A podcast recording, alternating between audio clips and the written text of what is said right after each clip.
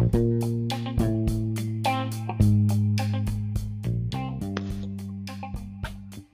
うも、クーネルダスです。今回のゲストは、2021年 JBCF 個人年間優勝の池川達也。家庭を持ちながら年間何十レースにも出場し、結果をどんどん積み上げていってる男がどうやって自転車に出会い、強くなっていくのかを掘り下げていけたらと思います。それでは本編よろしくどうぞ。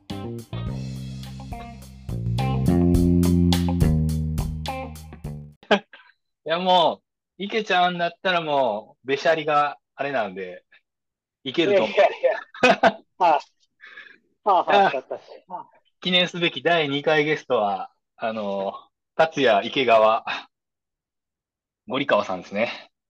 よよろしくお願いします。よろしくお願いします。はいやー、えっと、池ちゃんのい。はい。経歴っていうか、あの、直近の戦績みたいなの言うと、はい2020年は JBCF い。のイエローはい。えっとね、2020は3位かな。3位。で、3 1位。年、え2021年が、えー、1位、イエロえ、2020は東ー。東ですね。ああ、連チャンで取ったんね。連まあ、連チャンで取ったいうか。東、池川、小林ですね。おー、あ、なるほどね。そこは繋がるわ。はいやー、すごいよね。あのー、多分、イエロージャージの凄さって、JBCF はいやりよる人にしか伝わらんけど、い。そうですね。あの E1 っていう修羅の国で、ポイント積み重ねるエグさよね。安安定してシングルにはおらないかんや。そうですね。ねえ。そうですね。うん。シングルポカしないかみたいなのが。ああ、まあ、ど、どのレースでも勝たないかんのやもんね。そうですね。どのレースでも勝ちは狙いに行って、ちゃんと最低シングルぐらいに着りたいなっていう。だいたい平均でどんぐらい、もうあのー、5、5位以内にはおったみたいな感じ？えーっとね、に21年は、え入賞は、が多かったですね。うーん、6位以内。6位以内か。あれ、2021年って、はい。えー、一応チームとしては、最初、エースはマツケンさんだったの？エースマスケンさんですね。まあ、うち、そのエースとかを誰とか決めないんですよ。基本。あ、そうそう、チ、チームは、あの、大阪、大阪でいいんよね、あれ。あ、その大阪の VC ベローチェ。VC ベロチェ、名門。メモンか知らない。いや、もう、知る人ぞ知る、そうですね。おじさんチーム。持参チーム。でも最近若い子増えたよね。まあ、増えましたね。やっと新陳代謝が。活気づいてきた。え、それまで池ちゃんが若手みたいな感じだった？そう、僕が2、3年一番若かったんじゃないですかね。おー。でもまあまあ、ちょこちょこおー。入ってきて。はい。ね、チームからプロに行く子も増え、一人、そうですね。まあ、竹春が天野がね、行ってくれたんで。いや、すごいよね。島野で普通に走りよるもんね。そうですね。まあ、近くにいるから、なんかもう、ね、あれですけど、まあ、でもほんまに強いんですね。いやーそう、そんな VC ベローチェで、で、まあ、あの、まあ、エースは決めてないと言いつつも、まあ、大黒柱にはマツケンさんがおり、はい。で、一応その、まあ、チームで走る中で E1 は池ちゃんも入賞する位置にいおり、はい。で、そんな中、マツケンさんが落車して、ちょっと実業団にあんまり出れんくなったみたいな流れだったよね。そうですね。まあ、もう実業団というか、そもそも、もう生活もままならないようなああ、大怪我だったまあ、ので、大怪我、うん。そうですね。あの時はしょ、ちょっとショックでしたけどね。ねえ。なんか、あの時、池ちゃんとちょっと、はいちょろっと連絡やり取りしたけど、うん。ええ、ええ。なんかその、池ちゃんの覚悟めいたものを聞いたような記憶があるわ。そうですね。まあ、あの年は、そうですね、まあ、その前の年にチームも、えーっと、イエローも取られて、うん。はなんか何も残らなかったんだよね。あはあはあ。だから、21年は、まあ、チームと、まあ、イエローはマツケンさんやと思ったんで、うん。どうにか絶対取ってやりたいと思ってて。で、そんな時にまあ、大黒柱がね、ああなっちゃったんで、うん。俺が、うん、俺がいなかったからと思われるのも、思わせるのも嫌やったから、うん。もう絶対やらなあかんなーっていう感じで。さすが。で、そんな覚悟のもと、まあ、JBCF ってあの、東日本から西日本までね、レース会場様々あって、まあその、どのレースにも顔出さんかったら、とてもじゃないけど、イエローなんて見えてこんから、そうですね。まず伝統って感じですね。ね、必然的にもうどのレースにも顔出すようになり、まあその遠征だけでもと、もう毎週末をって感じになるよね。そうですね。そうですね。月2、3本もあるもんね。月2、2 3もありますね。2days。でそれを、あれを仕事をしながら、そうですね。だって池ちゃんの仕事って、週、あれ、カレンダー通りの休みじゃないよ。えっと、カレンダー通りに休みですよ。あ、カレンダー通りなんだ。シフト制とかじゃないんじゃん。じゃないですね。いいね、そこはええね。そこなんとか。なるほどね。ただ、はい。まあそこでイエロージャージ取ったけど、あの、表彰式が平日だったっていうあはい、そうですね。あの、の、珍事件があったんです。僕、2021、22に関しては、うん、年間通して、うん。1日、1.5日ぐらいしか使ってないんですよ。おー、もういやこれそれそれがブラックですよね。いやー、それ、やっぱり池ちゃんが独身だからやれた。いや、結婚してましたね、バリバリ。あれ結婚、結婚何年目でしたっけ？結婚、今年、あの、10年スイート10ですね。あ、スイートテン。で、子供は？今7歳ですね。7歳の男の子。はい。ああ、かわいい。盛りっすな。そうですね。え、小学、かりですけど。小学校上がるん小学校です、今。あ、今小1か。はい。ええだってそんなわちゃわちゃしょる時期に、レースばっかり。そうです、そうです。イベントとか出れた？あの、はい運動、運動会、音楽会とか。えーっとね、まコロナやったんで、うん。あ、そうなか。かったっていうのもあったり、でも出れましたよ。ああ、もうそ、そこは最低限。そうですね、最低限。いや、まあ、最低限っていう理由はな、多分、おいおい話で出てくると思うけど、そうですね。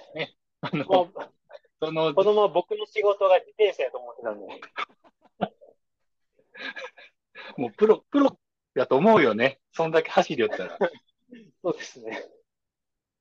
いやー、まあそんな話もね、おいおい出てくると思うんで、あの、実業団選手をしながら、家庭も円満にする秘訣みたいな話も後でしてもらうとして、お、お、お、おです。いやー、まああの、池ちゃんのね、強さの秘密を掘り下げていきたいなと。うんいやー、まあ1回目がね、真鍋明っていうちょっと怪物。そうなんですよ。ま真鍋君が怪物すぎるんで、僕の強さはね、あんまりね、いやいや、言うてよ。池ちゃんも相当えぐいけどな。一緒に走ってしんどい相手、ちょっとなんか、パッと思いつくだけ言ってみって言ったら2番目、3番目には出てくるね。ありがとうございます。ありがとうございます。もう大概よ。一緒に走って、なんか楽しかったねで終わったことないよ。いや、まあ、コンさんもね、普通に自分で配信した方がいいと思いますよね。いやいやいやいや、まあ、け今朝ツイートでそういうありがたいお言葉もらったけど。いや、す、あすごいと思います。その、なんだろうな。あのー前回の収録でも、まあ、そのマインドセットおおお話しされてましたけど、うん。まあ、そのマインドセットっていうのは見習うべきところやけど、見習って、まあ、それを実行できるっていう強さはやっぱり、すごいですよね。もう尊敬します、ほんまにそこ。うん、すごい。ありがとうございます。ありがとうございます。まあ、すぐね、こうやって池ちゃんはね、褒めてくれるからね。初めて会った時もね、なんか、もう褒め殺しにあって、なんかこいつええやつやな、みたいな。そう、い一緒にね、あの、淡路島回ったよね。懐かしいですね。懐かしい。もう3、4年前ぐらいになる。3年前ぐらい。3年前ぐらいちゃいますかね。うん、3年前とか。ねそうそう。え。フォームが美しすぎてね。ワールドツアー選手みたいですよね。言い過ぎよ。今、あの時とまたフォーム変わりましたよね。フォーム変えた。あの時はね、割と真下にベクトル向けとるイメージだったけどね、今は、もう下へのベクトルを消そう消そうっていうペダリングイメージかな。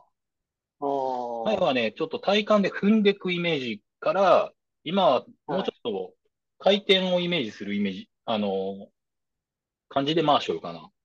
うん。今の方が今強いですよね。あの時より。こう、やっぱり踏むとね、どうなんだろう。まあ、今のを突き詰める方が、あの、ヒルクラは強い気がする。うん。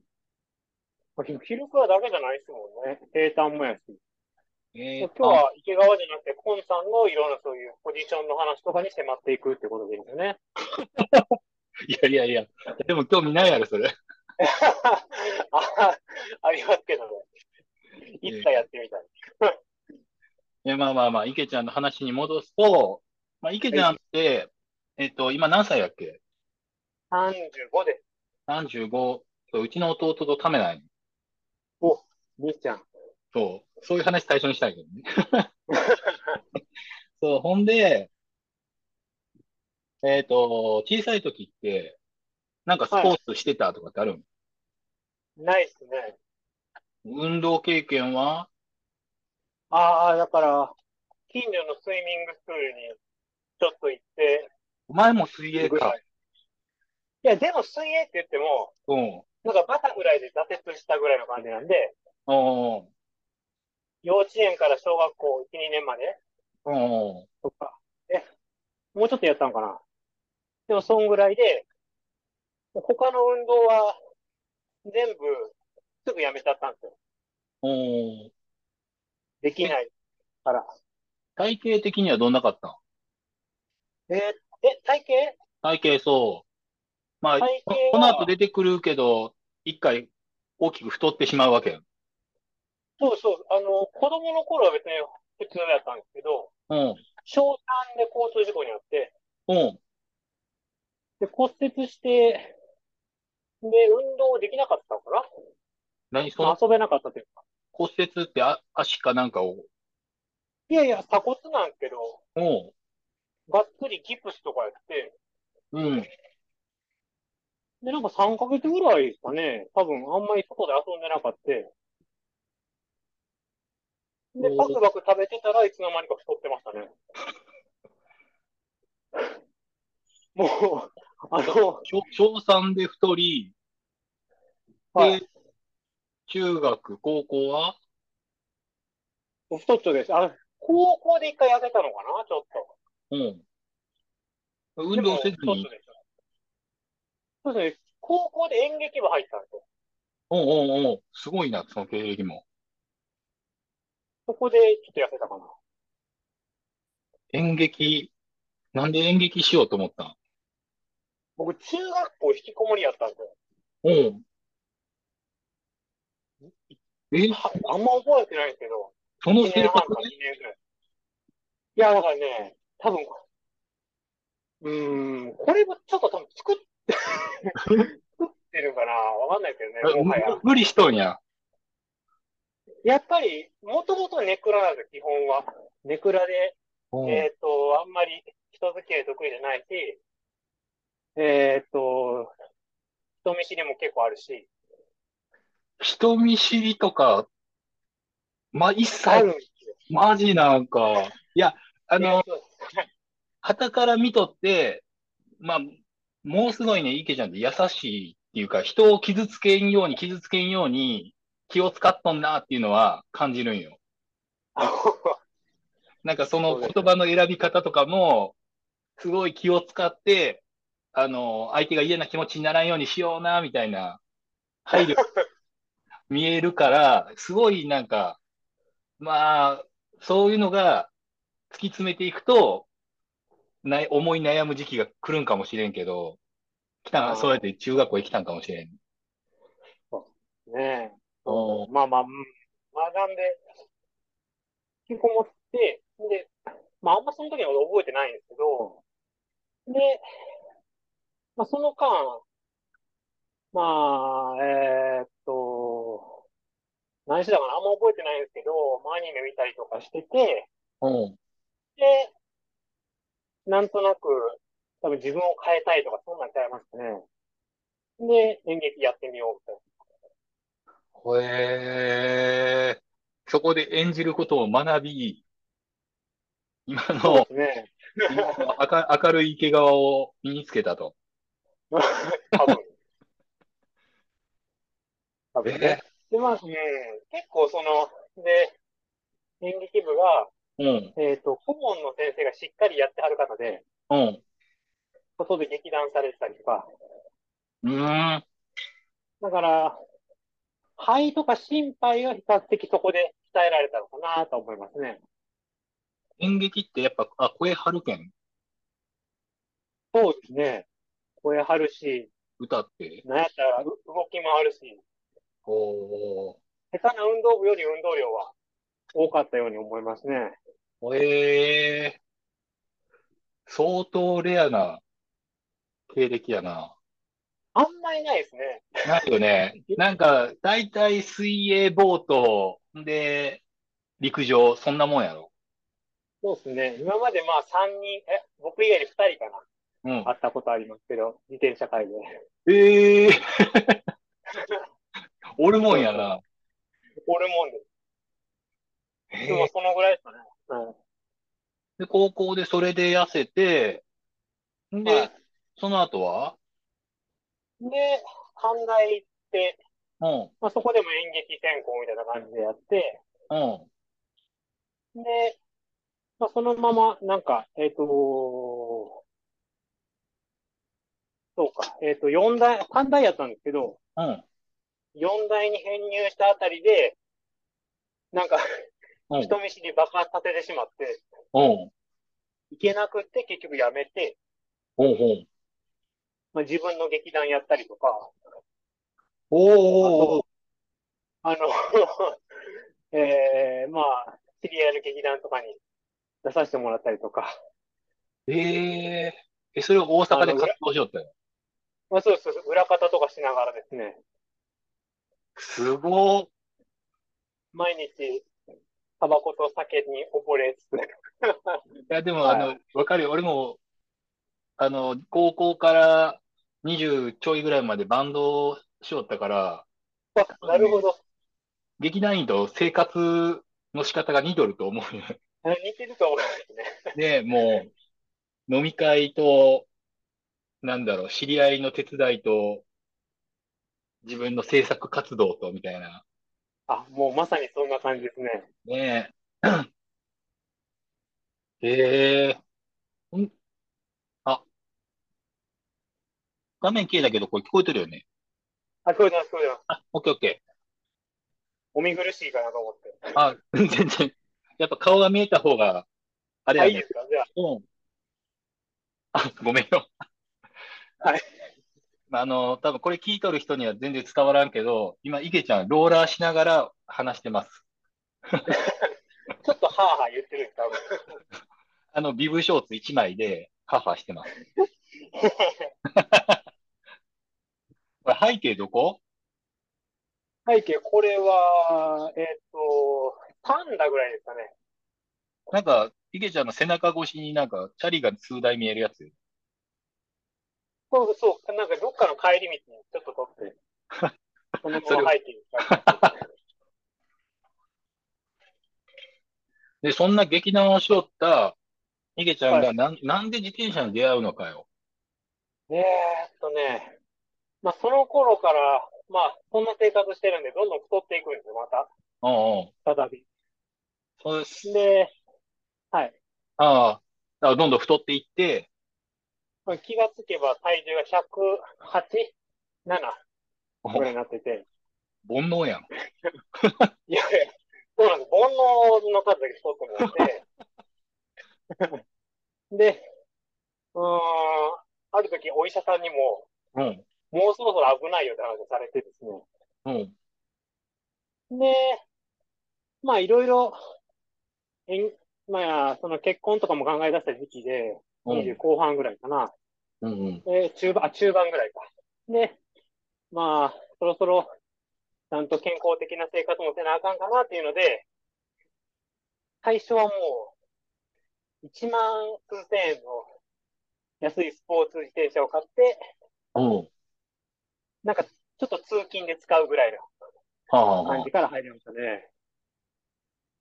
あ。もうその時は就職はしとったんや？いや、してなかったです。もああう、、えーっと、アルバイトみたいないろんな。仕事転々、あ、そうそうそう、アルバイト転々としたりとか、うん。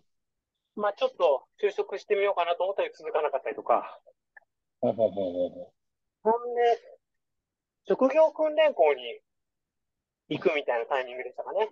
ん。うん。で、それが家から10キロぐらいあるところで、まあそこを自転車で通おうかな、みたいな。運動経験なかったらチャリで10キロってまあまあな距離感よね。高校がね、家から片道7、8キロぐらいで、うん。で、まあちょっと山側に登ったところにあるんですよ。だからまあ、行けるかな、ぐらいの感じで。えーほんで、10キロの通勤を、スポーツ自転車、安いスポーツ自転車で始めて、はい。そこから、ここから。で、まあ、80何キロかまではすぐ行ったんですよ。うんうん、あ、で体重がね、うん。そう20キロぐらいすぐ落ちて。で、そこからは、なんか、まあ、ちょうどそれの時ぐらいに就職も決まったんですかね。お福祉関係のとこ、今のところですけど。うん、で、もうちょっと痩せたいなと思って近くのジムに行って、うん、なんか、楽しく、スタジオプログラムとかで、うん痩せていって。で、70キロぐらいになったんですよね。うん。で、職場で次は、なんか、おしゃれな自転車に乗ってる人結構いらっしゃってて、うん、まあ、それでも10万円弱のクロスバイク。うん、で、次はそれ買って、うん、で、最初はそれを使って、なんか、職場のおじいちゃんが、うん、あの、おじいちゃん同士で行ってるような、うん。お蕎麦食べに行ったりするのに一緒に行かせてもらったりとか。ああ、いわゆるグループライドや。グルメライドあ、。そうです。グルメライドみたいな。のに行かせてもらって、うん。あ、面白いかもってなって、やっとロードバイク買って、それがスタートですかね。じゃあその、グルメライドがなければ、ロードバイクには、あ、でもまあ時間。時間の問題か、まあそこまで、ね、体重も落ちて、人生も軌道に乗り始めて、まあまあまあまあ。まあチャリ始めたらいきなり軌道に乗ってもうたみたいな。そう、そうですかね。それだけじゃないんやけど。まあ確かに自転車始めてから、まあなんかいい流れが来てる気はしますね。うんで、実際ロードバイクはいは、え、シルベストかどっかで買うの？あ、そうです。大阪のシルベストで買って、最初はアルミのティアグラ組で十何万とかうん。ぐらいの、はい、えっと、やつから始めましたね。えー、それが何年ぐらい ?2000。えっと、27歳の時なの7年前かな。7年前。言ったら多分16年ぐらい、ですか ?2016 年、ね。17ぐらいか。ですかね。はい。あ、でも同じぐらいか。これがですね。多分同じぐらいだと思います。ねえ。で、そっから、まあ、シルベストつながりでベローチェ。そうですそこから1年、1年半ぐらいは、シルベストのグループライドとかに参加したり、うん。で、まあ、そのショップの横のつながりで、まあ、ホビーレースみたいなのに出たり。ほうほうほう。僕最初はクライマーやと思ってたんで、あ、なんか言お言ったな。えっあそうと、その、クライマーって思った、え、どうなん？チャリにロードバイク買いました。はい。えーまあ、そういうショップのライドに行って、はい。あの、自分は結構走れるなって感じた。走れるなって感じました。あまあ、このおじさん方よりは俺はやれる。結構おじ早い方や。さん方でやれるし、そうですね。結構早い方がいいですかね。あ、でも25、6やろ。そうそうそうそう。だから若いんでね。ねえ、全然ね、そうか。あ、じゃあまあ、そこそこ走れるぞって。で、クライマーやと思ったきっかけは、どっかの峠のタイムとか見て、いや、まあ、その当時練習場所がまあ、いわゆる北鉄って言われるところなんですけど、おう山ばっかりなんですよ。うん、短いですけど。で、そこで練習したら、必然的にまあ、それなりに足があったら、周りより早く登れるから、はいはい。みんなそんな練習してないし、まだ。うん。だからもうシンプルに、あ、俺クライマーやんって思って。まあ、だい、大体の人は通るよね。そうね。山、山はなんか、最初そのの目標、はい。目標の、うんどうぞどうぞ。なんかその、ショップの人からも、なんか、まあ危険じゃないっていう、最初の目標として、まあそういう、ヒルクライムレースみたいなのを紹介されたっていうのもありましたね。